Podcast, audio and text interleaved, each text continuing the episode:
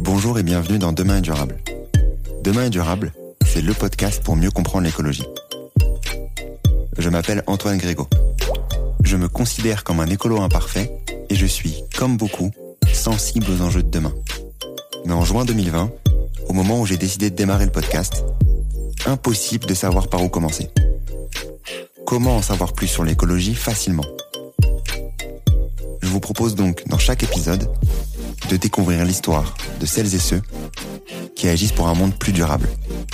Entrepreneurs, intrapreneurs, activistes. Ils agissent avec passion aux quatre coins du monde. En France bien sûr, mais sur tous les continents, pour nous permettre d'espérer demain un monde plus durable. Quelles sont leurs solutions? Pourquoi ont-ils décidé de se lancer? Quels sont leurs conseils pour agir à notre échelle? Écouter, lire ou s'éduquer sur ces enjeux, c'est déjà agir pour un monde plus durable, car il nous permet d'en parler avec conviction autour de nous. C'est ce que j'espère vous apporter lors de chaque épisode. Si vous souhaitez soutenir ce mouvement, et si vous aimez le podcast ou l'épisode du jour, n'hésitez pas à taguer Demain est durable sur LinkedIn ou sur Instagram, ou à me laisser un commentaire sur votre plateforme d'écoute préférée. Donc euh, aujourd'hui, dans le nouvel épisode de Demain est durable, j'ai le plaisir d'accueillir Romain Espinoza. Comment tu vas Romain? Très bien, bah merci pour l'invitation. Très euh, très très content, honnêtement, de, de t'accueillir aujourd'hui déjà parce que euh, Emmanuel Pont, un ancien épisode, un ancien invité que j'ai pu avoir au sein de au sein de Demain est durable, m'avait recommandé de te contacter et de de faire un épisode. Donc très content de pouvoir disons confirmer les, euh, les personnes qu'on me recommande directement. Donc déjà déjà euh, première première bonne nouvelle. La seconde c'est surtout parce qu'on va parler d'un sujet très précis, mais surtout très important de nos jours, à savoir le bien-être animal.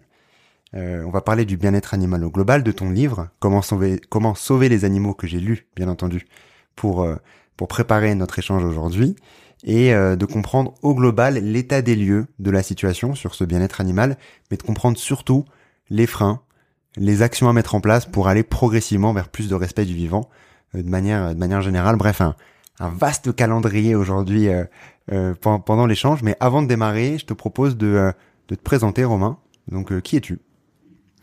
Bah, Je m'appelle Romain Espinoza, je suis chercheur au CNRS. Euh, depuis euh, plusieurs années et je travaille principalement euh, sur l'économie de la condition animale. Donc, dans l'économie, on a plusieurs boîtes à outils, enfin plusieurs outils dans la boîte à outils. je suis principalement un économiste comportementaliste, donc je m'intéresse au comportement des gens, des consommateurs, principalement, ou aussi des, des électeurs et électrices. Et euh, donc je travaille principalement avec l'économie expérimentale. Et ces dernières années, je travaille de plus en plus aussi sur les questions d'économie agricole, euh, de fait, associées à la consommation de viande, et à ce qu'on appelle aussi l'économie du choix social, c'est-à-dire euh, comment agréger le bonheur des individus dans la société et faire en sorte d'avoir une société avec le, le, le, niveau de bonheur le plus élevé possible. Comment tu te retrouves dans à travailler sur ces thématiques-là? Alors c'est une très bonne question. Euh, je pense que principalement euh, il y a eu une rencontre et cette rencontre c'est avec mon co-auteur euh, Nicolas Trèche qui s'est mis à travailler sur ces questions un petit peu avant moi. Et un jour je suis allé écouter un de ses séminaires et, et puis là il y a eu un, peu une révélation effectivement. J'ai toujours été intéressé par le bien-être animal. Euh, donc il y a ça qui est arrivé. Et puis euh, euh en même temps euh, c'était j'étais recruté au CNRS et j'avais aussi un peu une quête de sens dans mes travaux. C'est-à-dire que en économie on a tendance vraiment à se focaliser sur les travaux très techniques sur les travaux qui sont bien publiés. Et bah, une fois qu'on a un poste fixe aussi dans la recherche on se demande un peu bon, au-delà juste de la prochaine publication est-ce que je fais ce que je fais ça a du sens? Et euh, alors je me rappelle très bien, j'en ai déjà parlé, mais un jour j'ai lu cet édito euh, d'un éditeur sur euh, les erreurs de type 3, et donc il disait les erreurs de type 3 dans la recherche, ça consiste à, à utiliser les bonnes méthodes pour traiter des mauvaises questions ou des questions qui ont en fait très peu d'impact social. Et je pense qu'aujourd'hui, il y a beaucoup de recherches, euh, sans donner des noms, qui sont un peu euh, là-dedans, euh, des, des, des, travaux très techniques et finalement on publie pour publier euh, et les chances s'entretiennent et on, prend pas assez de recul sur sur l'importance sociale de ce qu'on fait. Et donc en fait, tous ces éléments mis ensemble, je me suis dit bon ben go, lançons-nous dans, dans le sujet. Et euh, j'ai écrit un premier projet de recherche pour euh, l'Agence nationale pour la recherche euh, et j'ai été financé, j'ai eu un gros financement pour cinq ans sur ces questions. Et donc la machine était lancée. la machine est lancée. Merci déjà d'avoir écrit un, ouvrage aussi complet sur le sujet. Honnêtement, je vous, recommande, même si tout au long de l'échange on va aborder plein de sujets. Bien entendu, en une heure, on va pas arriver à, faire un condensé aussi précis soit-il de tout ce que tu peux indiqué dans le livre et au global de tes recherches que, euh, que, je vous recommande aussi. Euh, pour démarrer sur, sur cette thématique-là, euh, vu que tu m'as parlé aussi en tant qu'économiste, etc., sur le bien-être animal, est-ce qu'il est, est-ce qu'il a été concrètement pensé par les économistes quelque part dans nos sciences économiques au global? Alors le bien-être animal, c'est un peu le parent pauvre euh, de la science économique, euh, faut être honnête. Euh, les personnes qui sont intéressées au bien-être animal, c'est historiquement, c'est principalement les économistes agricoles. Ils sont intéressés au bien-être des animaux parce qu'ils se sont aperçus que les consommateurs s'intéressaient au bien-être des animaux. C'est-à-dire qu'à partir du moment où le consommateur est prêt à payer un prix différent euh, pour un produit en fonction de mode d'élevage par exemple euh, ou de transport etc euh, bah là ils se sont dit bah tiens il y a, un, a c'est une question pour le marché et donc du coup à ce titre-là ça nous intéresse. Euh, c'est ce qu'on appelle aujourd'hui l'approche indirecte. C'est-à-dire on s'intéresse au bien-être des animaux de manière indirecte parce que c'est un instrument pour améliorer le bien-être des êtres humains. Ensuite dans les années 90, il y a quelques travaux précurseurs vraiment sur l'intégration du bien-être animal dans, choix social, donc dans nos choix de société et comment intégrer leur, bien-être dans nos décisions. Euh, mais c'est vraiment des travaux sur, sur les doigts d'une main qui se comptent. Et, euh, et c'est assez récent que euh, la science économique s'intéresse vraiment au bien-être des animaux pour eux-mêmes. Et donc ça, ça fait euh, euh, quelques années avec de plus en plus de chercheurs et chercheuses sur la question. Mais c'est c'est un champ qui est relativement nouveau, mais qui commence à, à être reconnu euh, et une des petites preuves, euh, c'est un peu anecdotique, mais pour nous ça veut dire beaucoup. C'est en économie, on a des, des, des codes euh, associés à nos papiers. On appelle ça les codes JEL. Et, donc l'année dernière, pour la première fois, l'association américaine de, de, sciences économiques a, a, créé des nouveaux codes pour tout ce qui est économie du bien-être animal. Donc enfin, c'est un sous-champ, je dirais, qui commence à être reconnu. Donc ce qu'on comprend, c'est que bon, c'est un peu le parent pauvre, comme tu disais. ça n'a pas vraiment été indiqué, hormis pour la partie indirecte. Euh, du coup, ça a été sur cette partie euh, bien-être animal, c'est uniquement par la partie indirecte où euh, c'est considéré comme un bien, disons, pour la société au global? C'est que uniquement par cette partie indirecte, donc de dire je fais du bien à, à, des êtres humains de la société et donc du coup c'est comme ça que j'améliore le bien-être de la société au global, c'est ça? Alors historiquement, c'est vraiment par là que c'est rentré. Euh, tout à fait. Euh, il y a encore des travaux hein, qui travaillent cette approche euh, indirecte, le fait que certaines personnes soucient du bien-être des animaux, donc pour améliorer le bien-être de ces personnes-là, il faut améliorer le bien-être des animaux. Mais de plus en plus, on voit apparaître quand même l'approche dite directe, c'est essayer de, de, réfléchir aux intérêts des animaux pour eux-mêmes, au même titre que les intérêts des êtres humains pour eux-mêmes, avec les, les, mêmes questions qu'on pourrait avoir quand on fait des politiques publiques pour les êtres humains. Donc ça, ça se développe récemment. Et euh, donc dans la partie euh, économie au global, parce que je veux, je veux y rester un tout petit peu avant de, avant d'aborder le reste, euh, bien entendu le, reste du livre qui est aussi intéressant. Euh, c'est cette partie bien-être animal. Donc tu disais, il y a la partie indirecte, il y a la partie directe qui commence progressivement à se mettre en place. Est-ce que au global, euh, l'économie a quelque chose à gagner de d'améliorer ce bien-être là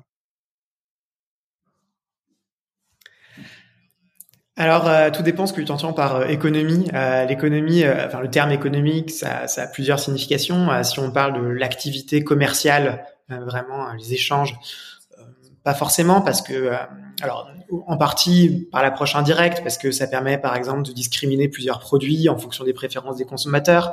Mais j'ai envie de dire, les animaux ne sont pas des acteurs directs du marché. Ils sont pas capables de vendre un produit, d'acheter un produit, etc.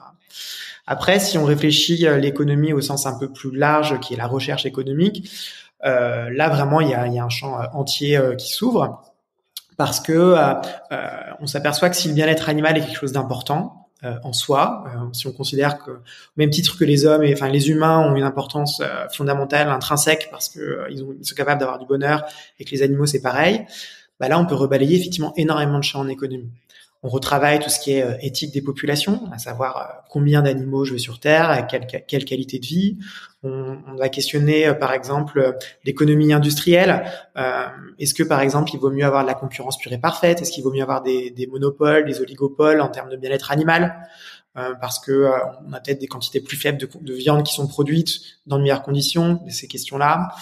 Tout ce qui est aussi, ben, en fait choix social ou euh, bonheur dans la société. Donc, euh, comment est-ce qu'on fait des comparaisons d'utilité, de bien-être entre des êtres humains et des animaux? Comment est-ce qu'on compare des politiques publiques? Si je mets un euro à améliorer le bien-être des animaux, bah, c'est un euro que je mets pas ailleurs, euh, mais peut-être que ça a du sens, etc. Donc, en fait, ça re-questionne beaucoup de, champs de recherche en économie. Et on voit que c'est assez transversal et ça, je pense, contribue au renouveau de la discipline. Et donc, si on parle donc sur la partie société au global, Est-ce que ça aurait du sens? Du coup d'aller dans, plus de disons bien-être animal, de, pousser de, ce niveau-là pour améliorer disons le bien-être au global, hein, je parle. Alors oui, donc la question c'est aujourd'hui, ben, qu'est-ce qui définit le bien-être euh, d'une société? Euh, Donc historiquement, les économistes se sont dit, bah, c'est juste les préférences des, humains. Euh, mais en fait, quand on regarde aujourd'hui ce que pense la majorité des citoyens, c'est plus ça. C'est la majorité des citoyens vous disent, euh, bah, en fait, la souffrance animale, il faut la prendre en compte euh, pour elle-même. Je pense que toute personne qui a, par exemple, un animal domestique se rend bien compte que euh, il s'intéresse à la souffrance de son animal en tant que tel. donc, à partir du moment où on, ouvre un peu cette brèche dans l'anthropocentrisme historique en économie, on se permet d'avoir une société où le bien-être global est ce qu'on appelle multi-espèces. Donc oui, moi je pense que ça a un sens, euh, particulièrement si on a une approche euh, qu'on appelle euh, welfariste ou hédonique du monde. Donc ça, c'est l'approche quand même qui est dominante en économie. C'est cette idée que ce qui compte sur Terre, c'est, si vous voulez, c'est le, le, bonheur ou la souffrance que ressentent les individus. donc ce qu'on va faire, par exemple, quand on essaie de lutter contre le changement climatique, bah, on se dit à terme, le changement climatique, ça va créer de nombreuses souffrances. Je vais éviter ces souffrances. Euh, et du coup, bah, on va essayer de limiter le changement climatique aujourd'hui. Bah, de la même manière, si on se dit que les animaux sont capables de souffrir, sont capables de bonheur, donc j'ai cette approche vraiment euh, centrée autour du bonheur vécu des individus, bah oui, ça a du sens de prendre en compte les animaux parce qu'ils ont des, des, expériences à peu près similaires que ce qu'on a. Donc à partir du moment où on a cette société un peu plus euh, englobante, euh, il y a des grandes questions qui se posent. Euh, entre autres, voilà, des comparaisons de bonheur entre espèces. Comment je peux comparer le bonheur d'un chat avec le bonheur d'un humain, par exemple? Et sur ça, donc tu disais que c'était quand même, dis-moi si je me trompe, hein, tu me disais que c'était du coup la base de, la partie économie au, global de, toute cette pensée, disons. Pourquoi du coup c'est, pourquoi on a autant de, de mal-être du coup de, de des animaux au global? Alors c'est ma question. Euh, déjà, il y a les animaux sur lesquels euh, on a un contrôle et les animaux sur lesquels on n'a pas de contrôle. Euh, donc il y a aussi des grands débats en, éthique animale sur ce qui se passe dans le monde sauvage. par exemple, est-ce que c'est des vies qui sont principalement faites de souffrance parce que de, pré de prédation, de privation, de compétition sur les ressources, etc. Mais euh, en tant qu'économiste, euh, moi, je me suis surtout intéressé aux animaux sur lesquels on a un impact direct, donc les animaux qu'on qu crée euh, pour notre usage. Donc principalement, on peut classer là-dedans euh, tout ce qui est les animaux d'élevage, bien sûr, euh, qui sont les animaux utilisés dans les laboratoires, ou bien les animaux également utilisés comme animaux domestiques, ou bien des animaux de spectacle, comme les dauphins, les éléphants, etc. Donc sur ces animaux-là, euh, ce qui est sûr, c'est que euh, euh, en fait, leur bien-être a pas été pris en compte dans le système politique de décision de politique publique, tout simplement parce que le système politique, il est fait en tout par et pour les êtres humains.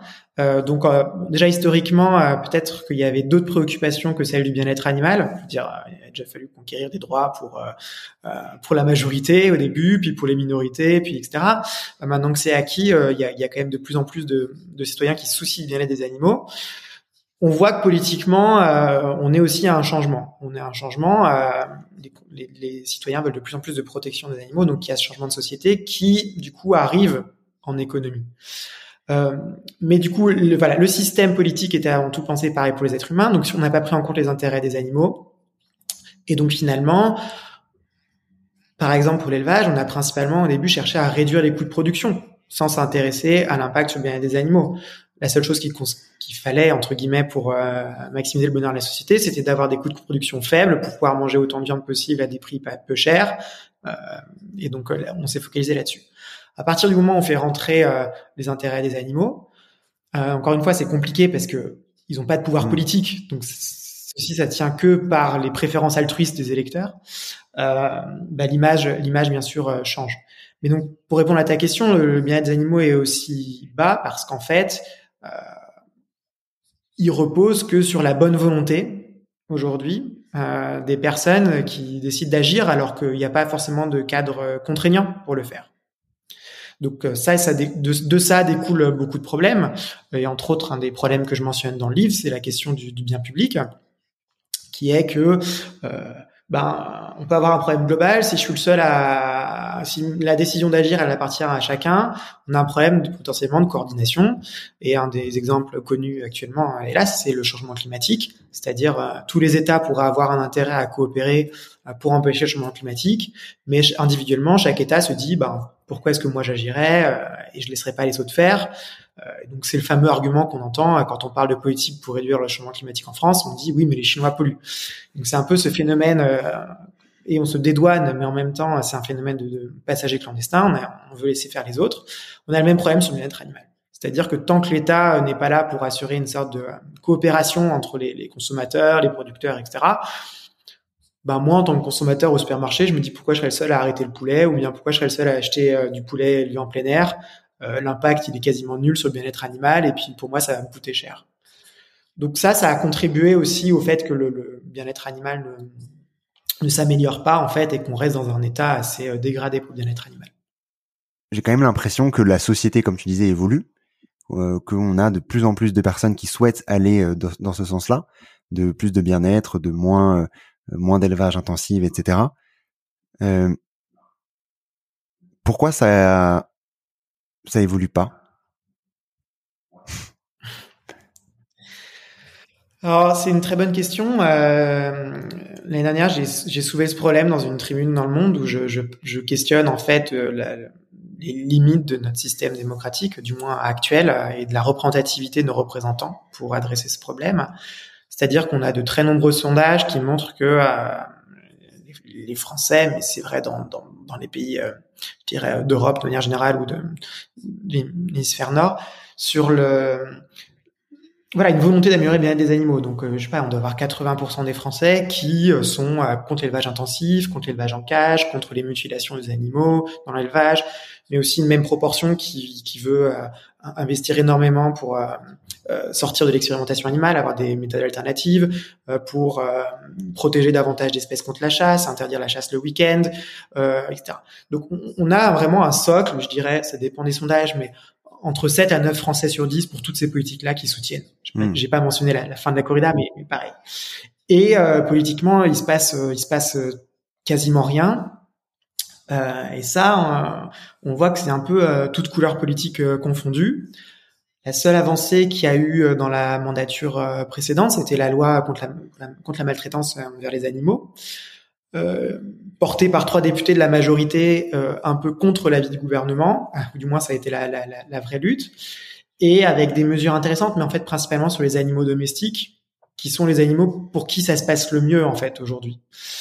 Euh, et par exemple, la, question de l'élevage a été totalement interdite de discussion, et la question de la chasse, pareil.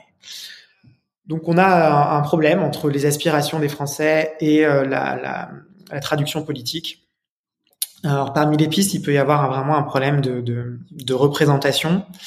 Euh, par exemple dans le gouvernement, par exemple au niveau du, du, chef de l'État qui là-dessus va une opinion qui reflète pas vraiment celle de la majorité des citoyens, comme sur d'autres sujets, euh, je pense euh, en ce moment quand on enregistre le, le podcast sur les retraites. Euh, voilà, et donc un manque de représentativité à, ces niveaux-là. et je sais aussi qu'en interne, vraiment, il y a un problème avec le ministère de l'Agriculture euh, qui, qui, est très proche de la FNSEA et qui, qui, bloque systématiquement toute avancée en matière de bien-être animal et des tensions qui peuvent y avoir entre le ministère de la Transition écologique, par exemple, et le ministère de l'Agriculture. Et euh, aussi en face des, en fait, des, des groupes d'intérêt, on hmm. appelle lobby, c'est pas, c'est pas un gros mot, des groupes d'intérêt euh, très forts, très bien organisés.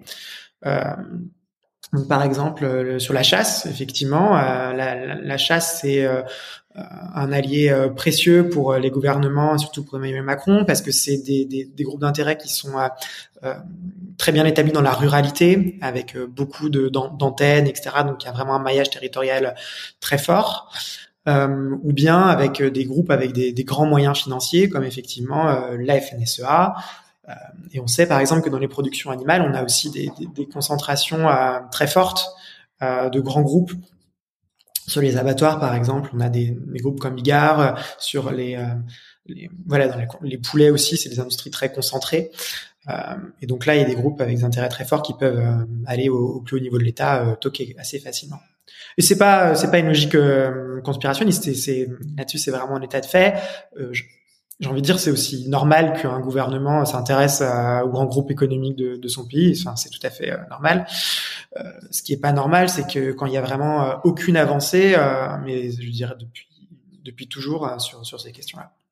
Donc là, on, on comprend qu'il y a des difficultés. En effet, on va aborder bien entendu aussi les actions, hein, les, les solutions, les, les, les différents biais qu'il faut essayer de contrer, etc. Les actions mises en place. Donc c'est aussi l'objectif du podcast, hein, bien entendu. Donc on, on, se rend compte. Donc il y a des difficultés, bien entendu, comme tu disais, notamment par rapport à la partie étatique ou euh, les lobbies, etc., qui, euh, qui n'aident pas euh, malheureusement, qui vont pas dans le sens de ce que ce qu'aimerait la population. avant de parler de de ce paradoxe-là, est-ce que tu peux, même si on en a déjà parlé, je vous conseille pour aller beaucoup plus loin dans dans ce que vivent les, les animaux au quotidien de l'épisode que j'ai pu faire avec Brigitte Gauthier de L214, euh, Est-ce que tu peux rapidement, parce qu'on a parlé de la partie domestique avant, bon, euh, logiquement quand on a des chats, des chiens, euh, des lapins ou je sais pas quel type d'animaux domestiques vous avez chez vous, on, logiquement on, on les on s'en occupe bien parce qu'on les a voulu en plus. Euh, pour tout le reste, donc tu parlais avant l'élevage, le les laboratoires, les cirques, etc. C'est quoi l'état des lieux là-dessus? Alors pour dresser un état des lieux, généralement, euh, donc, on peut dire qu'il y a plusieurs, euh, sur plusieurs domaines, il y a plusieurs ordres de grandeur. Euh, en termes d'animaux euh, tués, par exemple, qui est un bon indicateur ou concernés, euh, donc principalement sur la, sur la consommation alimentaire, où on a les plus grands nombres. Donc en, France par an, c'est à peu près un milliard d'animaux terrestres qui sont abattus. la très grande majorité, plus de 95% en fait, de ces animaux, c'est des volailles.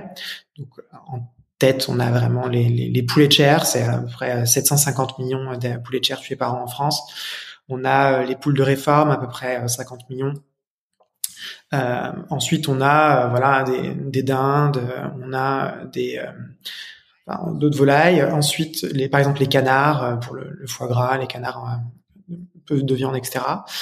Euh, ensuite, on a les porcs en France avec plusieurs dizaines de millions.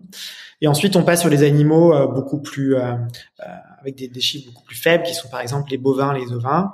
Et donc là, c'est vrai que souvent, je prends l'exemple, les bovins, c'est moins de 0,5% des animaux abattus tous les ans en France. Voilà. Donc là, il y a aussi un problème de, de représentation. à ça s'ajoute bien sûr tous les animaux aquatiques qui sont qui, qui eux sont plusieurs milliards. Donc ça, vraiment, la, la question là, je veux dire, la question principale aujourd'hui pour la, la, le bien-être animal, c'est la question de l'élevage, parce qu'ils sont là plus nombreux et que c'est là où il y a aussi peu de protection juridique pour ces animaux-là. Et, euh, et c'est principalement en fait la question du poulet aujourd'hui, la question du bien-être animal euh, en France. Ensuite, sur euh, la chasse, donc sur les, les, données sur les tableaux de chasse, c'est un peu plus difficile en fait à, à estimer. Euh, donc, on est sur plusieurs dizaines de, de millions d'animaux abattus tous les ans. Euh, donc là, c'est compliqué. Je dirais à peu près une vingtaine de millions, mais là, en fonction des, des différentes méthodes d'estimation, c'est compliqué. Euh, donc là, vous avez des animaux euh, sauvages. Les animaux sauvages, en fait, y a, y a, ils sont protégés par le code de l'environnement. Il n'y a pas de protection euh, spécifique comme, euh, par exemple, pour, pour l'élevage. Euh, et vous avez ici des espèces qui sont euh, protégées euh, en France, qui sont quand même encore beaucoup chassées. Vous avez des pratiques de chasse en France assez larges, assez encore des pratiques assez cruelles, comme la chasse au renard, par exemple, ou au blaireau, donc qu'on appelle le déterrage. vraiment, on va les chercher dans leur, terrier. Voilà, il y a aussi des questions sur la chasse à court, par exemple, en termes de stress subi par l'animal. Et il y a aussi, là, ça recoupe une question de l'élevage, parce qu'il y a beaucoup d'animaux qui sont chassés, qui sont en fait élevés et euh, relâchés, euh, soit euh, le jour de chasse dans des enclos, ce qu'on appelle la chasse en enclos, soit relâchés pour repeupler parce qu'on va tuer d'autres animaux. Donc on essaie de se dire si je vais tuer, je, tue plusieurs milliers d'animaux de telle espèce, ben j'en relâche autant de cette espèce et finalement c'est à peu près neutre.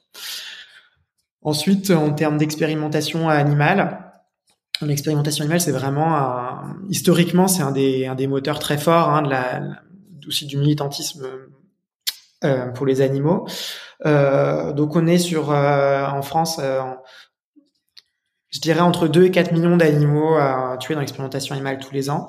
Là aussi, les estimations varient parce que en fait, il y a les animaux tels que rapportés dans les chiffres des ministères, qui sont les animaux effectivement utilisés dans les expériences. Et il y a eu un rapport de l'association Transcience qui avait cherché à estimer les animaux aussi invisibles qui sont élevés, mais pas utilisés par exemple dans l'expérience et qui sont tués au final. Euh, et donc, on, il considère qu'il y en a à peu près autant que des animaux rapportés. Donc, on est des animaux rapportés, on, est à peu, on doit être à peu près à 1,7 million, 1,8 million euh, par an aujourd'hui. Donc, c'est à peu près le, je dirais le double. Donc, euh, en, marge d'erreur, je dirais entre 2 et 4 millions. Les animaux de l'expérimentation animale, ils jouissent d'une protection, peut-être une des protections les plus fortes, parce que euh, c'est réglementé par la, réglementation européenne, donc avec la législation autour des 3 R qui vise du coup à, à réduire autant que possible le nombre d'animaux dans l'expérimentation animale, à améliorer, raffiner leurs conditions euh, de, vie et aussi euh, essayer de réduire le plus possible la, la, la, tout ce qui est euh, souffrance animale, mais aussi remplacer donc les méthodes alternatives. Donc là, il y a encore beaucoup d'efforts qui peuvent être faits. Il y a pas mal d'opacité sur sur toutes les, les, les le, les expériences exactement, les comités d'éthique en France, etc. Mais, mais ils jouissent quand même d'une bonne protection. Euh, et je dirais qu'il y a une prise de conscience quand même dans la profession euh, assez, euh, assez importante, même si encore une fois, il y a beaucoup de, de challenges. Et ensuite, en ce qui concerne les animaux euh, domestiques, les animaux domestiques, c'est donc en France, on doit être autour de 80 millions d'animaux domestiques, 70-80 millions d'animaux domestiques. Donc ici, euh, en tête, en fait, les trois types d'animaux les plus présents dans les foyers, c'est euh, les chiens, les chats et euh, les poissons. alors je pense que la, la, souffrance des poissons est encore un sujet qui est très peu discuté, surtout des, des poissons dans les aquariums chez les particuliers. on, se rend pas, enfin, potentiellement il y a des forts taux de, de mortalité. Et donc voilà, après il y a les chats et les chiens, et donc le principal problème, bien sûr, associé à ces animaux, bon, il y, a la, maltraitance, mais il y a aussi, c'est principalement le, dans la maltraitance, c'est les abandons. On estime qu'à peu près 100 euh, 000 chiens et chats euh, euh, abandonnés tous les ans en France. Et puis il y a aussi d'autres questions parce que les animaux de compagnie, c'est aussi des animaux qu'on appelle hypertypés, donc des animaux qui sont vraiment sélectionnés pour voilà, on veut tel chien, on veut tel type de chat, et donc du coup on a des on, a des, des, lignées euh, très sélectionnées. Ces animaux en fait euh, ont des caractéristiques qui font que euh, génétiques qui font qu'ils ont beaucoup de mal à vivre, beaucoup de souffrance. Ou bien on a aussi des des fermes, donc c'était par exemple ça a été décrié en Europe de l'Est, des fermes à chiots par exemple pour reproduire des animaux d'un de, de, certain type. Enfin sur tous ces sujets-là, il y a beaucoup beaucoup d'enjeux, de, mais mais voilà un peu pour l'état des lieux sur la, la, souffrance des animaux. Dernier sujet dont j'ai pas parlé, mais ce que je connais assez mal, c'est euh, tout ce qui est euh, animaux en ville, animaux liminaires en fait. Euh, donc, il y a un sujet qui prend aussi de l'ampleur dans l'opinion publique. Tout ce qui est comment gérer nos rapports avec les pigeons, les rats, pour aller par exemple vers des méthodes moins létales pour empêcher leur prolifération, etc. Donc, c'est ça questionne aussi comment comment repenser notre partage de, de, de l'espace avec ces animaux. Sur ces sujets-là, donc je dis pas qu'on va se concentrer sur la partie élevage, mais euh, comme tu dis, c'est le en termes de nombre, disons de d'individus euh, tués euh, par an, donc un milliard. J'étais assez choqué par le nombre par le nombre en lisant ton livre, parce que j'avais pas un du tout, j'avais pas du tout un milliard en tête. Ça fait ce coup énorme quand on, quand quand on voit ce chiffre, quand on imagine ce chiffre-là. et d'autres chiffres également que que je pouvais connaître, mais je vous repartage aussi ici. Euh, la quantité d'élevage intensif, donc 95% je crois pour les pour les pour le porc par exemple. Euh, je crois que c'est autour de 80% pour euh, ou dans ces eaux-là pour le pour le poulet. bref, des, des, chiffres qui sont assez hallucinants quand on imagine la quantité du d'individus qui sont maltraités au quotidien. Ça ça fait assez froid dans le dos. Donc je vous recommande vraiment de déjà de suivre L214 et aussi de bien entendu lire le, le livre de Romain, mais je repartagerai bien entendu les liens dans dans les notes de l'épisode. Euh, donc on se rend compte que euh, la société au global, donc les individus souhaitent euh, aller dans un sens de plus de bien-être animal, même si bien entendu le gouvernement et autres font autrement pour l'instant, mais un, jour ce sera différent, heureusement. ce qui amène à, un sujet que tu dépeins bien dans le livre, deux sujets qui sont un peu liés. Le paradoxe du coup de, de, tu parles du paradoxe de la viande et tu parles du paradoxe de l'exploitation animale. Et c'est ces sujets-là que j'ai envie aussi de discuter aujourd'hui. Euh, est-ce que tu peux expliquer brièvement ce que c'est ces deux parties-là avant de parler des euh, des actions qui permettent de limiter ou de contrer, disons, le paradoxe de l'exploitation animale plus particulièrement? Alors historiquement, euh, le paradoxe de la viande, c'est quelque chose qui a été mis en lumière dans euh, en psychologie en fait. C'est cette idée que euh, d'un côté on se soucie des animaux et d'un côté on leur fait subir des souffrances assez importantes avec le système d'élevage actuel, voire on les tue. Donc en fait, il y a un peu une tension qui se crée, un conflit entre d'un côté notre souci pour les animaux et d'un côté ce qu'on leur fait subir. Donc ça c'est vraiment ça vient de, de, de travaux en psychologie euh, que ça a été beaucoup étudié, et aussi en économie. Euh, je parlais de mon co-auteur Nicolas Trèche qui a écrit un article euh, sur la question. Dans le livre, j'ai voulu essayer d'élargir un petit peu parce que je me suis dit que il euh, n'y a pas que cette tension, elle n'est pas que sur le fait de soucier les animaux et de les tuer, elle est de manière plus large, c'est se faire, c'est soucier les animaux et leur faire du mal. Euh, donc, par exemple, euh, on pourrait dire que des personnes sont contre l'élevage intensif, mais continuent à consommer des produits issus de l'élevage intensif. Euh, donc ça, je pense que c'est le cas de la très large majorité des, consommateurs de viande euh, aujourd'hui. Je me suis dit, bah en fait, pourquoi est-ce que euh, tu as rappelé les chiffres On a 80% des poulets et 95% des porcs qui n'ont pas accès à l'extérieur, et pourtant on a 8 à 9 Français sur 10 qui sont contre l'élevage intensif. Comment c'est possible? Et le paradoxe d'exploitation animale peut aussi aller un peu plus loin. c'est peut-être qu'on s'en rend pas compte, mais je pensais par exemple, quand je l'écris, j'ai pensé par exemple au cirque. Euh, on aime bien les animaux euh, ou les zoos, euh, certains zoos, pas tous, mais on, on, a envie d'aller voir des animaux parce qu'on les aime bien. Et en fait, on va au cirque, on voit un éléphant, et en fait, bah, le fait d'y aller, ça contribue à une activité économique qui va créer beaucoup de souffrance pour cet animal. Donc en fait, pour moi, je voulais réfléchir à, voilà, ce paradoxe plus large dans la société sur notre rapport avec les, les animaux. Mais clairement, historiquement, c'est tiré du, du paradoxe de la viande sur ce paradoxe, euh, tu parles beaucoup de, euh, de théories qui, euh, disons, créent progressivement ce paradoxe et ce qui font qu'on arrive à, à, cette situation-là actuelle. Donc l'objectif, c'est plutôt que de lister ces théories, bien entendu, on va en parler au fur et à mesure de, de, de, l'échange, c'est de parler des actions qui permettent de contrer euh, ces théories et donc euh, d'aller dans, dans un sens plus euh, plus de, du coup de plus de bien-être animal. L'une des premières actions, et euh, c'était euh, que tu que tu discutes du coup directement dans le livre, c'est sur la partie l'action des associations, notamment. les campagnes de sensibilisation, les, les lanceurs d'alerte. pourquoi c'est important et quelle théorie ça vient contrer?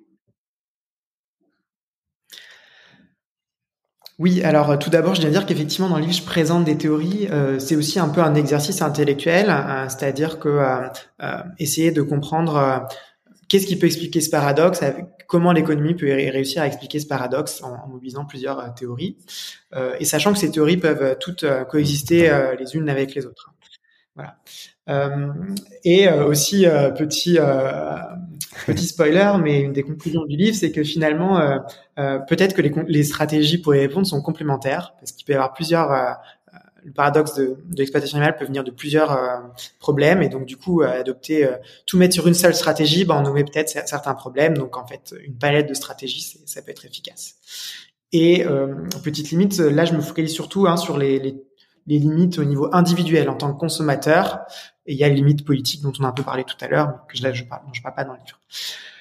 Donc effectivement, les associations, j'ai voulu en parler dès le début parce qu'en fait, Aujourd'hui, c'est euh, le, historiquement, ça a été le fer de lance de l'amélioration euh, du bien-être animal. C'est-à-dire, ces améliorations, elles sont pas venues des politiques ou des entreprises euh, dès le début ou des consommateurs. Euh, c'est les associations qui ont vraiment euh, informé, dénoncé certaines pratiques et contribué à sensibiliser l'opinion publique sur ces sur ces questions-là. Et donc, elles ont des campagnes de, sensibilisation qui sont assez fortes. Et en fait, c'est le premier élément euh, vraiment important, c'est euh, euh, une des premières explications que je donne au, au paradoxe d'exploitation animale, c'est peut-être juste que les gens sont ignorants en fait, ignorants parce qu'ils n'ont pas accès à leur information.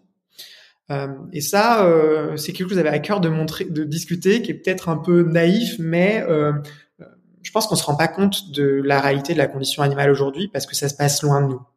Euh, soit bah, on a parlé de la chasse, bah, on, pratique pas la chasse, donc on sait pas ce qui se passe. Euh, soit pour les élevages, par exemple, euh, on n'a pas accès aux élevages. Parce que, encore une fois, quand on se balade dans la campagne, par exemple, les animaux qu'on voit des élevages, c'est les animaux qui sont à l'extérieur. typiquement, c'est les bovins.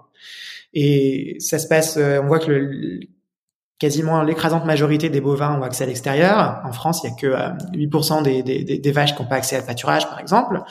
Donc on voit ces bovins, on est à l'extérieur, on se dit ah bah en fait euh, ça se passe bien pour les animaux. Bah oui parce que par définition les animaux qui n'ont pas accès à l'extérieur on les voit pas. Et donc ça on a tendance à l'oublier. Donc on ne sait pas ce qui se passe derrière ces murs là. Et donc les associations bah déjà viennent informer. Tu mentionnais le fait que tu sais pas qu'il y avait un milliard d'animaux, bah ces informations, ces associations apportent l'information. Elles apportent l'information sur bah, le nombre d'animaux qu'on voit pas, qui sont dans ces cages, etc. Et donc ça, pour moi, c'était vraiment le, le premier élément. Euh, à dire en fait hein, comment on sensibilise l'opinion publique. Et à partir de ça, on peut aussi faire des campagnes auprès euh, des politiques qui eux-mêmes ne savent pas forcément. -dire quand vous êtes euh, élu député, vous, ne savez pas euh, quels sont les chiffres de l'élevage intensif, etc. donc principalement, ça, ça, ça a joué beaucoup et je pense que c'est le, principal facteur de cette principale théorie, enfin un problème sur lequel les campagnes d'information jouent. Tu parlais aussi dans, dans, le, dans le livre de la partie dissonance cognitive euh, notamment par rapport à, cette euh, à cette sensibilisation et également d'autres parties que j'ai envie de discuter qui sont euh, plutôt à contrario de ce que ça malheureusement ça permet aussi la partie réactance etc mais sur la partie dissonance cognitive à quel point les les associations peuvent euh, les sensibilisations lanceurs d'alerte etc peuvent aider à contrer cette partie là alors en fait, donc la dissonance cognitive, c'est vraiment euh, la théorie qui a été mise en avant en psychologie, qui a été beaucoup discutée euh, sur le paradoxe de la viande. Donc ça consiste à dire que le consommateur, en fait, il a envie de manger de la viande, principalement parce qu'il aime le goût. Je, pense que beaucoup des auditeurs, auditrices penseront pareil. Et du coup, a tendance à vouloir un peu cacher les informations qui vont contre contre un changement de comportement enfin qui plaident au contraire pour un changement de comportement. Donc on a un peu tendance à mettre sous le tapis euh, ces informations-là, et donc en psycho ils sont beaucoup intéressés sur euh, les mécanismes qui font qu'on écarte ces preuves-là. Donc il y en a beaucoup, euh, par exemple, quand quelqu'un vous, apporte un discours qui demande à ce que vous changiez votre comportement pour l'aligner avec vos valeurs morales, ben vous avez tendance à, discréditer ce que dit la personne ou bien à, à dire finalement c'est des exceptions, etc. Euh, donc c'est vrai que donc l'information ici est centrale. Euh, donc je dirais il y a deux types de, de, de, de campagnes d'information, c'est-à-dire que bon, les campagne de sensibilisation un peu classique, euh, vous pouvez facilement écarter l'information. C'est-à-dire, euh, si vous tombez, euh, tu mentionnais le 214, tu tombes sur un poste d'L 214 qui dit cliquez ici pour voir le désastre qu'est l'élevage intensif et que vous êtes responsable, vous êtes responsable. Bon bah là, on n'a pas trop envie de cliquer et puis donc voilà, on, part dans la dissonance cognitive.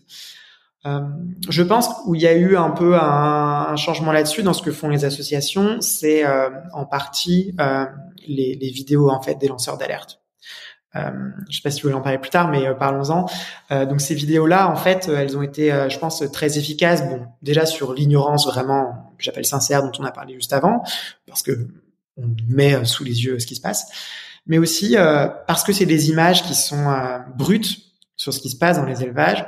C'est beaucoup plus difficile de faire la dissonance cognitive c'est c'est beaucoup plus difficile de, de mettre l'information de côté en disant que c'est exagéré par exemple etc ou bien que c'est c'est peut-être euh, les militants inventent mentent etc parce que là on a les images brutes euh, donc je pense que ça a contribué à, à, à casser vraiment aussi cette cette dissonance cognitive parce que euh, quand le coup à se mentir devient trop grand, et là c'est le cas quand on a vraiment une image devant soi et dire non c'est pas vrai, ça n'existe pas alors qu'on voit devant soi, là ça devient très très grand. Euh, bah en fait, pour certaines personnes, on ne pouvait plus se, cacher, on pouvait plus euh, détourner le regard. Je pense que ça a joué aussi un, rôle là-dessus. A contrario, sur euh, cette partie lanceur d'alerte, est-ce que ça, disons, dessert le, sur certains sujets le le fait de, enfin, est-ce que ça renforce, disons, ce paradoxe-là, l'exploitation animale aussi ou pas du tout? Alors, je pense que sur toute stratégie, il y a il y a des avantages, des avantages, et finalement, euh, il y a un calcul euh, coût-bénéfice. Euh, ce que ça peut faire, c'est que déjà, il y a peut-être un phénomène de, enfin, c'est relié, mais de polarisation, c'est-à-dire que les personnes qui, de toute façon, ne, veulent pas voir ça, et euh, voilà, vont s'enfermer aussi dans un discours.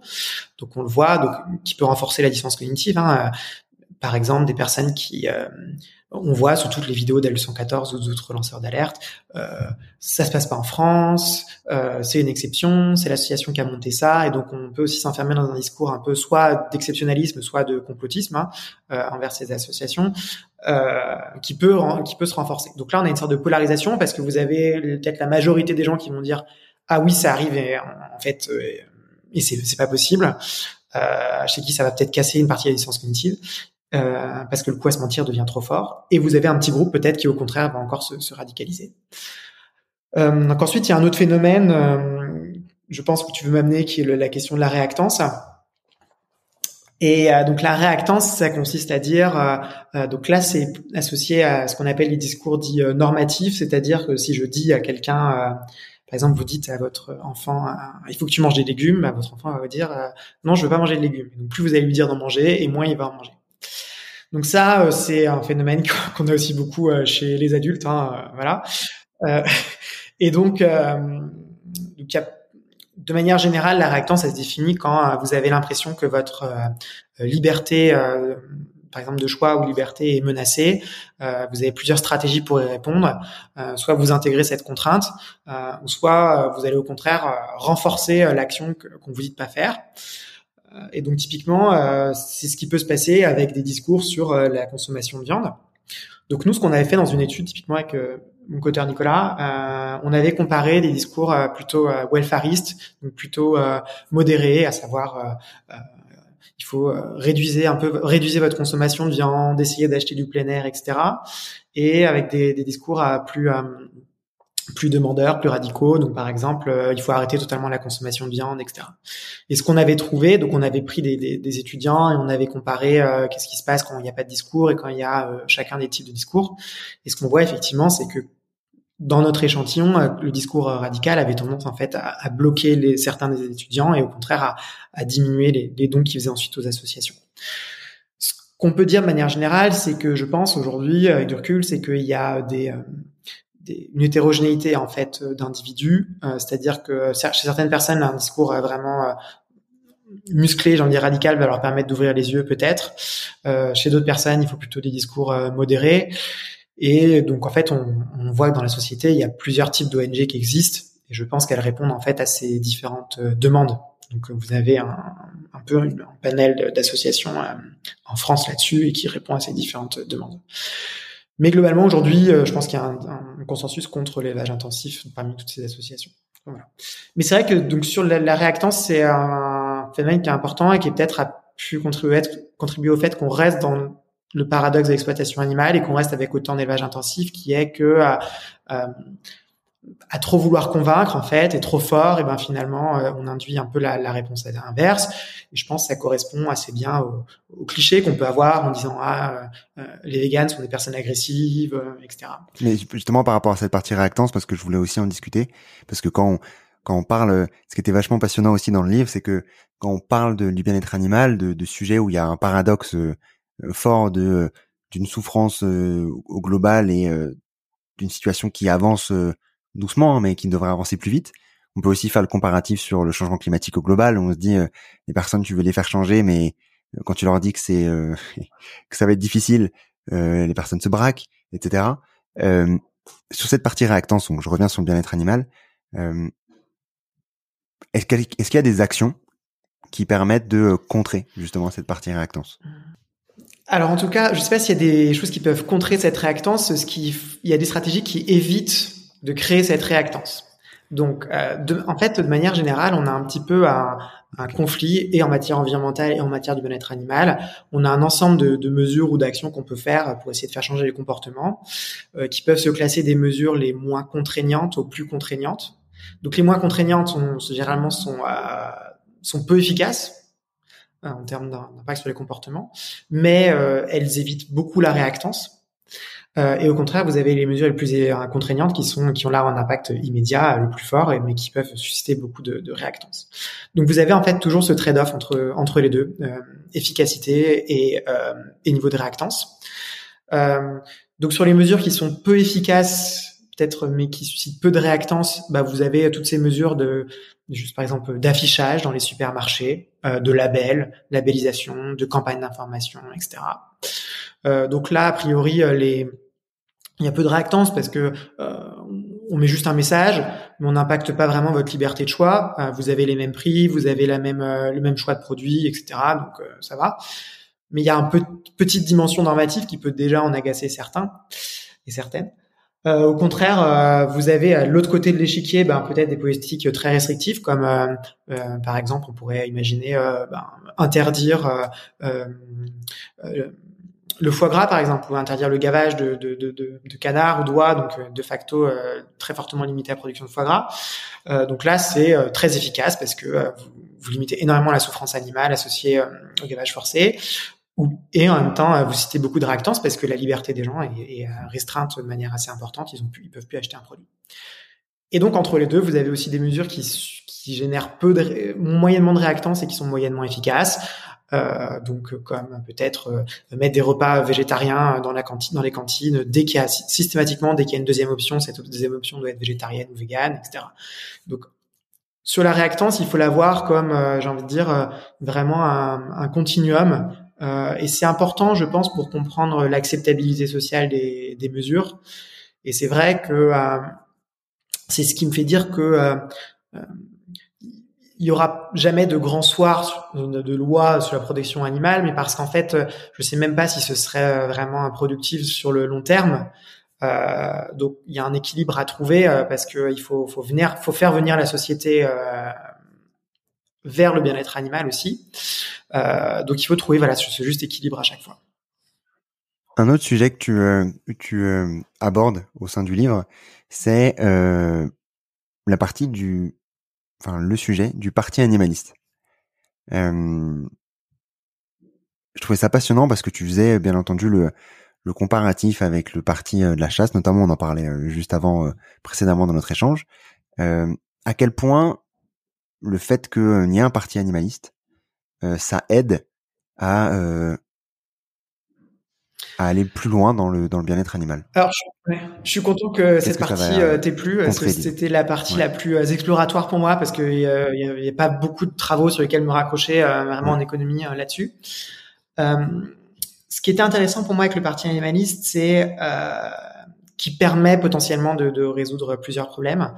par exemple, par sa présence Euh, donc ça, c'est aussi quelque chose qui est beaucoup présent dans, chez les militants du Parti animaliste, c'est que par la présence même du Parti animaliste lors des élections, ça permet de visibiliser la question. Donc s'il y a un parti qui existe déjà, c'est qu'on se dit, ben peut-être qu'il se passe quelque chose. Euh, via la, ce qu'on appelle la, la, propagande électorale, pas au sens mauvais, mais voilà, des tracts, etc., qui sont distribués. Euh, ça permet aussi de donner de l'information, c'est-à-dire certaines personnes vont lire, vont découvrir cette problématique, etc. Et bah, bah, la, présence aussi dans les débats, c'est-à-dire que euh, si dans les débats il y a un ou une candidat candidate du parti animaliste, eh ben on va avoir euh, euh, peut-être une, sous-thématique bien-être animal, euh, ou bien même si on n'a pas, ben le ou la candidate pourra arriver avec ces, ces sujets-là. Donc ça, ça va contribuer à, à informer la population donc sur l'ignorance sincère.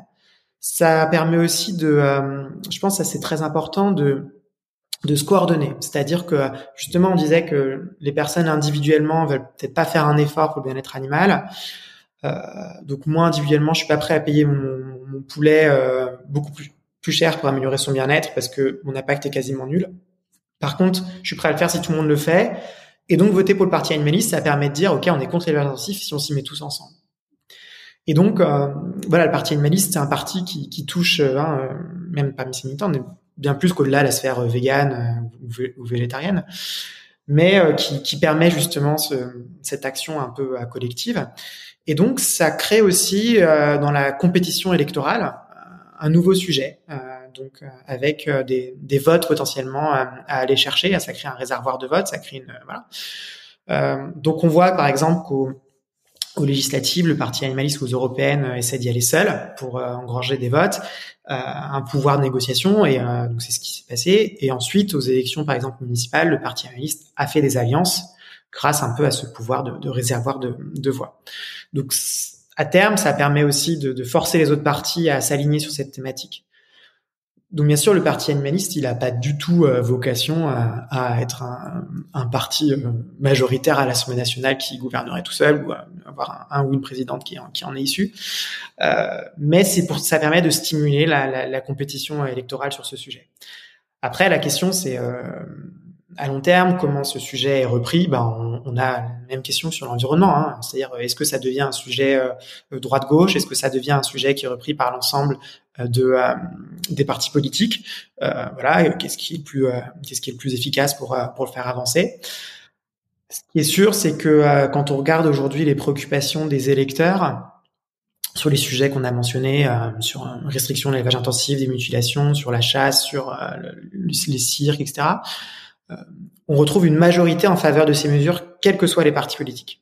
Donc il y a des partis dans lesquels c'est plus fort, plus présent que d'autres. Euh, donc principalement, par exemple, chez euh, Europe Écologie Les Verts, euh, la France Insoumise, c'est les partis vraiment où vous avez une forte demande sur ces sujets-là. Mais c'est quand même des demandes qui sont majoritaires chez les Républicains, chez Renaissance et chez le Rassemblement National, par exemple. Donc là, on, a ça qui, qui, donc ça permet aussi de porter ces sujets-là et de, stimuler un électorat qui est aussi chez d'autres partis. L'autre sujet, euh, il y a encore deux sujets que j'ai envie d'aborder, la partie État et la partie entreprise. Euh, la partie État, quelles sont les actions euh, que euh, l'État peut mettre en place? On en a parlé au début de des choses qui ne sont pas mises en place, mais euh, concrètement, quand on parle dans ton livre, tu parles de plusieurs actions, donc des actions qui peuvent être mises en place pour aider concrètement à réduire ce à réduire ce paradoxe. Alors à mon avis, l'État il a principalement bon, trois outils. Euh, le premier outil vraiment pour un économiste, c'est la taxation. donc là, très récemment, donc à l'heure où on enregistre le podcast, la semaine dernière, la, la, la Cour des comptes européenne a parlé par exemple d'intégrer le prix de la souffrance animale dans les transports dans le prix du produit fini. Parce qu'on a un gros problème, c'est qu'on a tendance à, euh, aller euh, tuer euh, nos animaux ailleurs parce que les, les, coûts dans les abattoirs, par exemple, à l'étranger sont, sont, plus faibles. Donc on transporte des animaux vivants plutôt que transporter des, carcasses d'animaux typiquement. Donc là, il y a un enjeu. Bah, on a une externalité, ce qu'on appelle en économie une externalité, donc un impact négatif sur autrui, donc sur les animaux. Et donc, il faut essayer par la taxation de prendre en compte ce coût. Donc c'est comme une taxation environnementale, c'est-à-dire votre euh, alimentation, elle émet des gaz à effet de serre. On calcule un prix pour ces gaz à effet de serre, par exemple avec une valeur tutélaire du carbone, je sais pas, 200 euros la tonne euh, par exemple, et euh, on va taxer les produits. Et donc ça, euh, c'est un, un, outil qu'aiment beaucoup les économistes parce que ça permet de donner le vrai prix des choses, donc du coup de que les quantités s'ajustent. Et avec le revenu de la taxe, on peut aussi faire de la redistribution pour diminuer les inégalités. Donc c'est un, produit qui est souvent un, outil qui est souvent mis en avant. Mais on voit, suite aux discussions qu'on vient d'avoir, que c'est un outil qui peut susciter beaucoup de réactance parce que euh, on va euh, sévèrement augmenter les prix sur euh, sur certaines choses. Donc ça c'est d'actualité. en Allemagne, il y a le gouvernement qui réfléchit en ce moment à une taxe bien-être animal sur la viande. donc c'est des choses qu'on peut mettre en place. Et d'autres, enfin pour moi la taxe a vraiment beaucoup d'avantages. c'est que par exemple le consommateur il a pu à forcément à s'informer lui-même parce qu'en fait on n'a plus besoin de label ou quoi que ce soit parce qu'en fait tout est dans le prix. Ça a déjà le tout le travail cognitive, j'ai envie de dire, autour de ce qui se passe derrière le produit a déjà été fait, a déjà été mis dans le prix. Donc c'est ce qu'on appelle le signal prix en économie. Donc c'est, c'est voilà. Mais euh, donc il y a plusieurs euh, questions. Hein, la question de la réactance, euh, la question des inégalités que ça peut créer, etc. la deuxième outil, je parle d'un livre qui est là au contraire un outil beaucoup plus soft, c'est tout ce qui est nudge. Donc là c'est toutes les stratégies dont dispose l'État pour pousser gentiment vers la vers une consommation plus respectueuse. Donc c'est euh, par exemple euh, proposer des, des, plats végétariens par défaut dans je sais pas dans dans toutes les entreprises ou dans tous les euh, dans tous les corps de l'État pour par exemple dès qu'on fait une réunion par défaut c'est végétarien.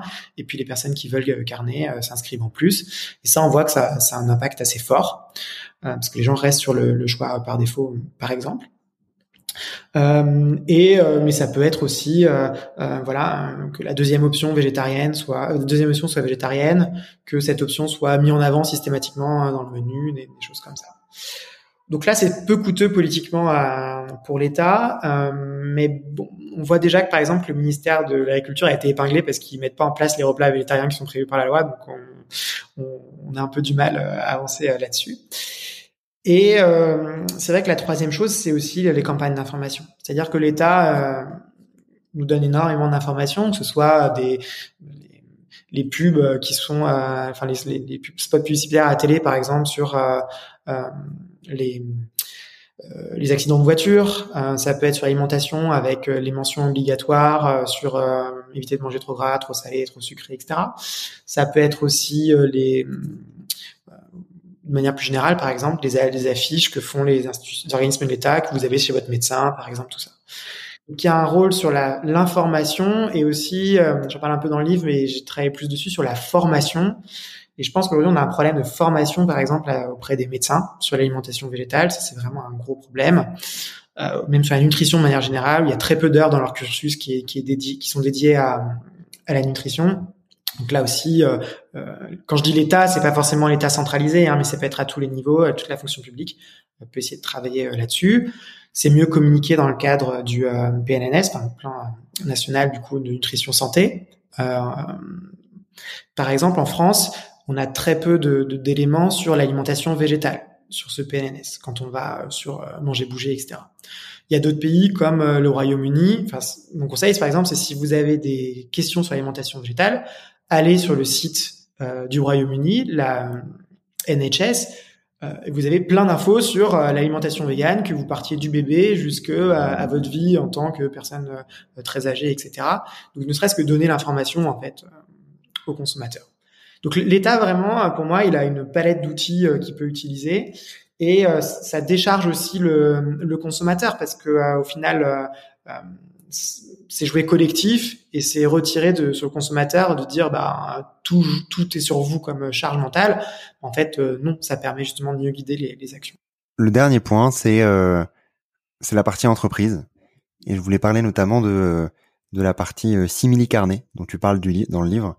J'avais pu interviewer Guillaume Dubois il y a longtemps maintenant. Guillaume Dubois d'Apivore, donc qui propose notamment des produits simili carnet. Euh, sur cette thématique-là, sur euh, le simili et le rôle de l'entreprise, euh, quel, euh, à quel point ça fait avancer, disons, le, le sujet? c'est une bonne question. Donc ici, tu parles de simili carnet. Donc juste pour quand on parle des alternatives à la viande conventionnelle, on parle soit donc de, enfin pour distinguer, je parle soit de viande végétale ou bien de viande cultivée. Donc on, on parlera pas aujourd'hui de viande cultivée qui a un un sujet très intéressant, du moins pas pour l'instant. Donc si on se focalise sur la, ce qu'on entend par simili carnet d'habitude, c'est euh, la viande végétale. Donc effectivement, par exemple, les produits euh, en France, on a plusieurs startups euh, comme Apivore, on a aussi la, la, Vie, qui est une entreprise française, une startup qui boom beaucoup. On a des entreprises internationales aussi très présentes comme Eura, etc. Donc ces entreprises, en fait, elles, pro elles proposent des produits qui sont très similaires d'un point de vue gustatif et d'un point de vue de fonction fonctionnalité euh, et aussi euh, au niveau des textures, donc goût et texture, euh, aux euh, produits euh, d'origine animale classiques. On pourrait inclure aussi les laits végétaux, par exemple, etc. Donc, je pense que ces outils-là, ils sont très utiles en fait pour principalement en fait les, les flexitariens ou les personnes qui, qui, qui, qui décident de, de, passer le cap et de devenir végétarien ou vegan. Euh, ce qu'on sait, c'est que euh, ce qui est, il y a plusieurs freins en fait à la, à la végétalisation de l'alimentation d'un point de vue euh, personnel et social, mais parmi ces freins-là, il y a typiquement le fait de pas savoir cuisiner. On a appris à cuisiner d'une certaine manière avec des produits d'origine animale et donc on a c'est difficile de réapprendre entièrement à cuisiner, etc. Et ces produits permettent en fait de garder la même culture culinaire. C'est juste qu'au lieu de mettre un steak haché, quand on fait son burger le dimanche, et eh ben on va faire, on va prendre un, steak que tu as mentionné de, voilà, de, de viande végétale. Euh, donc il y, a, et il y a aussi un aspect euh, social, c'est-à-dire euh, manger les mêmes plats que tout le monde. Euh, donc par exemple quand on sort au resto euh, ou quand on voilà chez des amis, etc. Bon bah en fait on est invité, au, on va au resto on est invité chez des amis, bah au lieu de manger prendre le burger avec le steak normal, bah on nous met un, steak végétal et, ça va. Donc là je pense que c'est vraiment deux freins à la végétation alimentation très importants qui sont qui sont qui sont qui sont résolus en partie grâce à ces produits là. Et on se, quand on regarde les, les enquêtes de marché, hein, c'est aussi beaucoup de flexitariens qui achètent ces produits-là. Euh, du coup, qui, ça leur permet très facilement de garder les mêmes habitudes et, de, mixer entre des produits carnés et ces produits-là. Donc à terme, euh, je pense que c'est un impact positif. La question, c'est est-ce qu'à terme, c'est une industrie qui est viable? Ça, euh, c'est une vraie question. Euh, c'est une vraie question parce que euh, on va avoir l'arrivée de la viande cultivée qui va sur le marché. Euh, donc, je voulais pas en parler, mais j'en parle quand même un petit peu euh, euh, brièvement. On va en parler, on va en parler. tu mets les pieds dans le plat, donc on va en parler. Vas-y, bah, c'était une question, vas-y. bah, justement, mais t'as raison sur cette partie justement euh, euh viande viande cultivée, euh, qui est une des solutions. On a l'impression que c'est un peu parfait comme comme monde. On se dit ok. on a l'impression en tout cas que c'est parfait. on se dit ok, il y a pas de souffrance animale, c'est les mêmes goûts que la viande. Enfin, c'est de la viande en gros, c'est de la viande. Donc où est le problème, hormis la partie santé, quand on consomme bien entendu trop de viande, etc. Ça, on enlève cette partie-là. Sur ce sujet-là, on imagine les bienfaits, mais est-ce qu'il y a des sujets aussi qui vont pas euh, Enfin, qu'est-ce que tu en penses? Alors déjà, peut-être pour tes auditeurs, auditrices, euh, qu'est-ce que c'est que la viande cultivée? Tu as bien raison. Euh, donc la viande cultivée, euh, c'est en fait des. Donc il y a plusieurs noms. Euh, peut-être que vous trouverez sous plusieurs noms. Euh, parfois ça s'appelle euh, clean meat, viande propre, euh, viande de culture aussi. parfois on, il y a aussi des termes viande artificielle ou viande de laboratoire. Donc c'est tous les termes qui, qui, existent et qui reflètent des opinions très variées sur sur le sujet. Euh, donc en fait, il s'agit de prendre des cellules d'un animal, euh, donc soit un animal vivant avec une, une biopsie, soit euh, ça se fait aussi par rapport à des, à, des dans les œufs, on prélève des cellules, des cellules dans un œuf. Et ensuite, ces cellules, elles sont mises dans des, ce qu'on appelle des bioréacteurs et, et on fait multiplier ces cellules. donc à la fin, vous avez des cellules vraiment d'origine animale. Euh, et euh, vous reconstruisez en fait, pour faire simple, des, des morceaux de viande. Voilà.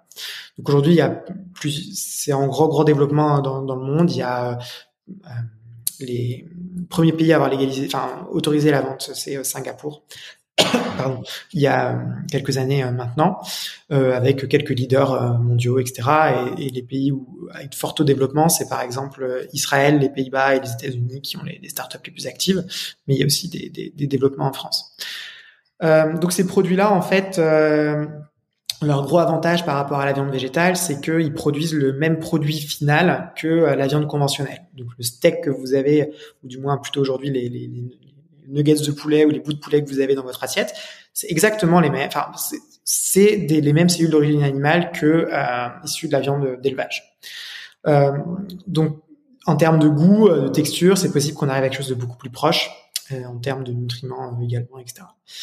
le problème, donc, y a, enfin, les, les créateurs, les, les entreprises là-dessus mettent en avant les bénéfices environnementaux qui sont indiscutables, par exemple, sur la viande bovine, euh, par rapport à la viande bovine, euh, qui sont euh, plus compliqués par rapport à la, à la viande de porc ou à la viande de poulet.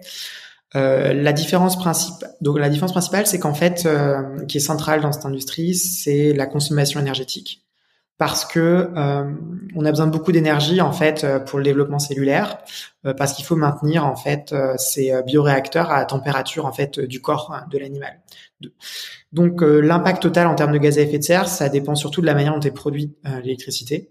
Si l'électricité est très carbonée, ben là c'est catastrophique. Si l'électricité est décarbonée, dans ce cas-là, ça peut être quelque chose de, de très avantageux. Donc il y a plusieurs scénarios aujourd'hui. voilà.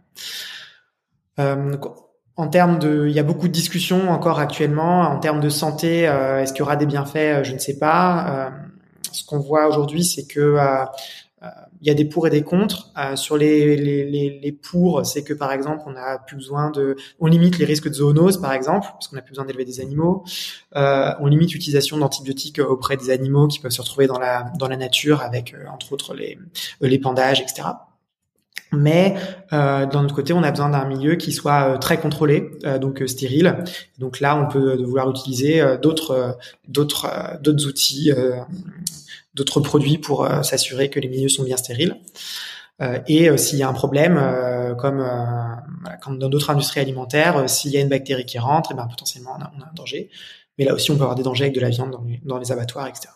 Donc sur la santé, euh, voilà où on en est. Aujourd'hui, la, la, la l'institution américaine pour euh, la, la, FDA, pour euh, la Food and Drug Administration, eux aujourd'hui considèrent que sur le produit fini, euh, c'est exactement le même niveau de sécurité que euh, un bout de poulet que vous auriez dans votre assiette issu d'élevage conventionnel. Il y aura besoin de plus d'études là-dessus sur la santé à long terme. Euh, et sur les autres dimensions environnementales, il y a aussi la question euh, d'utilisation d'eau, il y a la question euh, d'utilisation des terres. Donc a priori, vous avez besoin de moins de terres. ça, c'est assez net. En termes d'utilisation d'eau, bah, ça dépend quel produit vous comparez ici encore. vous avez sur l'eutrophisation, il y a aussi des questions, mais a priori ici, vous avez quand même moins de, de, de, moins de pesticides qui se retrouvent dans la nature. voilà. Donc il y a tous ces enjeux-là. Donc si c'est très clair sur le bien-être animal, euh, parce qu'effectivement on ne tue plus d'animaux, on a besoin que de quelques animaux qui peuvent vivre leur vie très bien, chez qui on fait des, biopsies de temps en temps. Après on immortalise des cellules, les cellules, des, voilà, donc on n'a pas besoin de peu d'animaux. Euh, sur la santé, a priori, pour l'instant, c'est plutôt au vert. Sur l'environnement, ça dépend des hypothèses. Et la, la, la grande question, c'est comment ça va se développer. Aujourd'hui, euh, on a des analyses de cycle de vie sur des petites productions. Et donc, quand on va scale up à créer des, des, des usines qui sont en ce moment en construction, hein, des très grosses usines qui sont qui se font par exemple au Moyen-Orient et aux États-Unis, on va pouvoir avoir des analyses de cycle de vie qui sont plus développées. Mais faut pas oublier que c'est donc on a du mal à se projeter, mais c'est une industrie qui est naissante. Euh, et si les coûts de enfin les, la, la, courbe des coûts de production euh, qu'on observe, c'est quelque chose d'assez similaire à ce qu'on a vu dans le voltaïque par exemple. C'est vraiment euh, une progression exponentielle sur euh, sur les coûts. Donc sur les coûts, j'ai j'ai peu de doutes. Je pense qu'on va être bientôt, enfin le les produits seront assez rapidement euh, compétitifs niveau prix. Et c'est vraiment quand on sera à grande échelle euh, qu'on pourra voir quelles sont les économies qui sont faites en termes de d'énergie, les voilà les ou, pas, mais sûrement, il y aura sûrement des rendements d'échelle sur ces, ces choses-là. On pourra mesurer l'impact environnemental définitif. Et donc, juste pour reboucler sur de la question précédente qu'on a traitée, la question c'est euh, qu'est-ce qui va arriver sur cette viande végétale? Est-ce que cette viande végétale elle va, elle va rester? Euh, Est-ce qu'on aura un marché avec trois grands types de produits euh, viande carnée, viande végétale et viande cultivée? Ou bien est-ce que la viande végétale finalement ça a été un produit de transition? On attend. Donc il y a un marché qui s'est développé, qui a de consommateurs soucieux de réduire leur impact environnemental et éthique de, la consommation carnée. Ils sont allés vers ces produits-là et finalement ça a créé un vivier pour ensuite aller vers la viande cultivée. Euh, c'est aussi possible, mais c'est encore trop tôt aujourd'hui pour pour conclure. Quelle action concrètement euh, citoyenne, disons, on peut mettre en place individuellement pour euh, euh aller plus vers le bien-être animal parce qu'on a parlé de plein d'actions tu vois de l'État de les associations de de euh, du coup des entreprises plus concrètement euh, concrètement toi tu conseillerais quoi pour euh, aller dans, dans, dans ce sens-là, dans le sens du bien-être animal, bien entendu. Alors c'est sûr que c'est proche euh, des, des, des, des, actions euh, vraiment pour agir. Ouais. Euh, je pense de manière générale, il faut, euh, je dirais, faut être honnête avec soi-même. Euh, on a parlé par exemple de dysfonction cognitive, d'ignorance sincère, etc. Et tout. Je pense que la première étape, c'est essayer d'être d'être d'être conscient des choses et d'être honnête, c'est-à-dire bon, on se rend compte que euh, dans notre vie de manière générale, parfois on fait des petits arrangements avec la réalité, etc. et tout, et euh, être conscient de voilà de, de, nos propres biais finalement. Essayer de se renseigner. Euh, c'est des sujets peut-être on a envie de dire on n'a pas envie d'y penser tous les jours, etc. Donc euh, et là on se rend compte qu'on a un biais de ne pas vouloir regarder l'information, etc. Donc on essaie d'agir un peu là-dessus. Je pense que c'est bien aussi de se fixer des, à partir de ça, de se fixer les objectifs de, par exemple, du changement de consommation, qui sont en même temps euh, euh, ambitieux mais pas trop. Euh, pour pas se décourager, euh, se connaître. Alors il y a des gens qui arrivent, c'est important de se connaître. Il y a des gens pour qui, par exemple, c'est difficile de, de, diminuer euh, tel produit, ils arrêtent totalement. Donc est-ce qu'on fait partie de ces gens-là? Il y en a d'autres, ils disent c'est trop difficile d'arrêter d'un coup, ben j'y vais petit à petit, etc. Donc ça, j'ai envie de dire, euh, commencer par se connaître, s'informer et, et, et, ensuite agir en conséquence. Et ensuite, euh, je pense qu'il y a plein de d'actions aussi collectives. Je pense qu'il y a des associations qui font un travail incroyable. On peut les soutenir si on a les moyens, etc. Euh, au moment où peut-être euh, on, vote, euh, voilà. Après les, outils un peu classiques euh, de pétition, de, relais de, ce que font les associations. je pense que ce qui est, il faut faire attention. Il y a un sentiment, un sentiment de lassitude qui se crée aussi par rapport à toutes ces pétitions, etc. Mais il faut savoir que c'est des outils qui sont importants pour ces associations ou qui sont regardés par les partis politiques quand ils quand ils décident de leur programme, etc. Donc, faut pas euh, pour maintenant avoir depuis plusieurs années quand même côtoyé beaucoup de responsables politiques, il faut pas négliger l'impact qu'on a sur, euh, enfin, en s'exprimant euh, publiquement donc, par ces outils un peu un peu citoyens. J'ai pas de solution miracle. je pense qu'on quelqu'un l'aurait déjà trouvé, mais mais voilà. Et peut-être un petit commentaire, mais c'est quand on est bien informé du sujet, qu'on est vraiment convaincu. je pense que quand on essaie de convaincre quelqu'un, il faut toujours se poser, se poser dans la posture de euh, si j'étais à, sa place, qu'est-ce qui serait entendable? Et on a tendance à vouloir dire ce qu'on a sur le cœur, euh, première chose, et c'est pas forcément la stratégie la plus efficace pour convaincre. Donc vraiment se dire si j'étais à sa place, quel argument serait entendable ou pas? Et là, c'est, je pense qu'on gagne beaucoup en efficacité en essayant d'améliorer le monde en, en faisant ça. Romain, je voulais terminer par, euh, par les trois questions de fin. Euh, la première, est-ce que tu as un contenu à nous partager qui t'a marqué? Alors euh, oui, euh, donc en ce moment il y a vraiment un boom des, des, des études sur euh, la condition animale euh, en France. On est beaucoup de chercheurs à et chercheuses à travailler là-dessus. Et euh, donc je, vraiment la référence pour moi pour s'intéresser à ces questions, c'est le livre d'Émilie Dardenne, Introduction aux études animales, au PUF, si vraiment le sujet vous intéresse et que vous voulez euh, quelque chose d'un peu plus euh, systématique pour réfléchir à la question, c'est une, c'est une super porte d'entrée. Ouais. Je mettrai le lien, bien entendu. Euh, est-ce que tu as une action pour agir dès demain dans le bon sens? Alors, si j'avais une action un peu challenge à vous donner, euh, que vous mangez aujourd'hui euh, des produits d'origine animale, je pense l'action la plus simple et en même temps la plus impactante, c'est soyez vegan à la maison parce que c'est là où vous avez euh, le contrôle le plus grand euh, sur ce que vous faites à manger euh, vous, et en même temps vous pouvez garder pour les événements sociaux avec des amis ou la famille au restaurant la viande, etc. Et en fait, il y a encore une, une tribune récente, assez récente de, de Peter Singer qui dit il vaut mieux que toute la population divise sa consommation de viande par deux plutôt que 1% qui devient vegan. Et euh, je suis un peu sur cette ligne-là. Donc, euh, je vous challenge un petit peu et je vous dis, ben voilà, soyez vegan à la maison. Euh, il y aura, si vous posez des problèmes d'équilibre alimentaire, ben il y en a pas parce qu'en fait, euh, vous passez beaucoup de vos repas à l'extérieur, à la cantine, etc., au restaurant. Et, et, là, vous aurez un impact énorme. On parlait de 1 milliard d'animaux à tuer tous les ans. Bah, si on est tous vegan à la maison, moitié de nos repas, on sera déjà à 50, 500 millions. On aura euh, plus de, de des places pour euh, élever les animaux en plein air, etc. Il y aura moins d'animaux tués. Donc ça, c'est l'action pour moi la plus, plus efficace à court terme. Et enfin, est-ce que tu as un ou une invitée à nous recommander dans le podcast? Oui, je vous recommande, euh, suite à la discussion de fin, mais c'est vraiment, euh, je pense, un sujet intéressant. C'est euh, mon doctorant Tom Brie-Chevalier qui travaille sur les enjeux principalement environnementaux associés à la viande cultivée.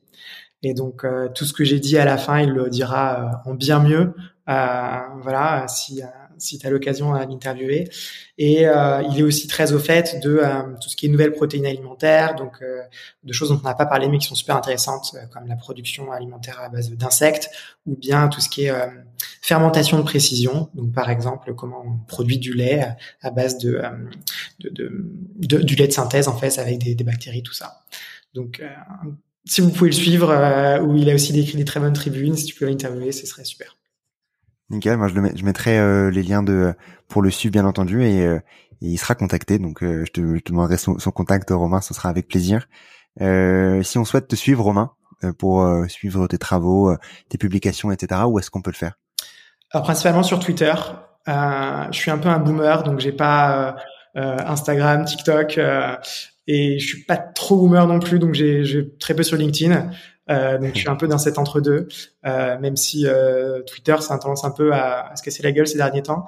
Euh, mais c'est là où principalement j'essaie de faire des, des résumés sur euh, qu'est-ce que c'est que le bien-être animal, quels sont les modèles, qu'est-ce que c'est que l'économie bien-être animal, où en est l'opinion publique, tout ça. Parfait, moi je mettrai aussi le lien de, euh, de, de ton compte Twitter et je vous conseille honnêtement de suivre Romain. Passionnant, tous les tous les sujets que tu que tu abordes au quotidien sur euh, sur ton compte et euh, les retweets que tu peux faire au quotidien euh, récemment, je crois aussi, notamment par rapport à la partie euh, euh, viande laboratoire, etc. Bref, toutes ces thématiques-là. Merci beaucoup Romain pour ton temps aujourd'hui. Merci pour pour tout ce que tu nous as partagé. On se rend compte que c'est un sujet complexe, mais comme tu, tu le disais en spoiler, toutes les actions permettent progressivement d'aller vers plus de bien-être animal. Donc continuons à agir comme ça et, et on ira progressivement dans, dans, le bon sens. Merci beaucoup Romain. Merci à toi. Tout d'abord, bravo d'être arrivé jusque-là. Et j'espère que l'épisode t'a plu. Si c'est le cas, commence par envoyer l'épisode à une de tes connaissances afin de les aider à accélérer leur compréhension et leur transition vers un monde plus durable. Et pour dupliquer encore plus ton impact, laisse un commentaire sur ta plateforme d'écoute préférée. C'est ce qui permettra à d'autres de découvrir le podcast. À très vite. Thank you.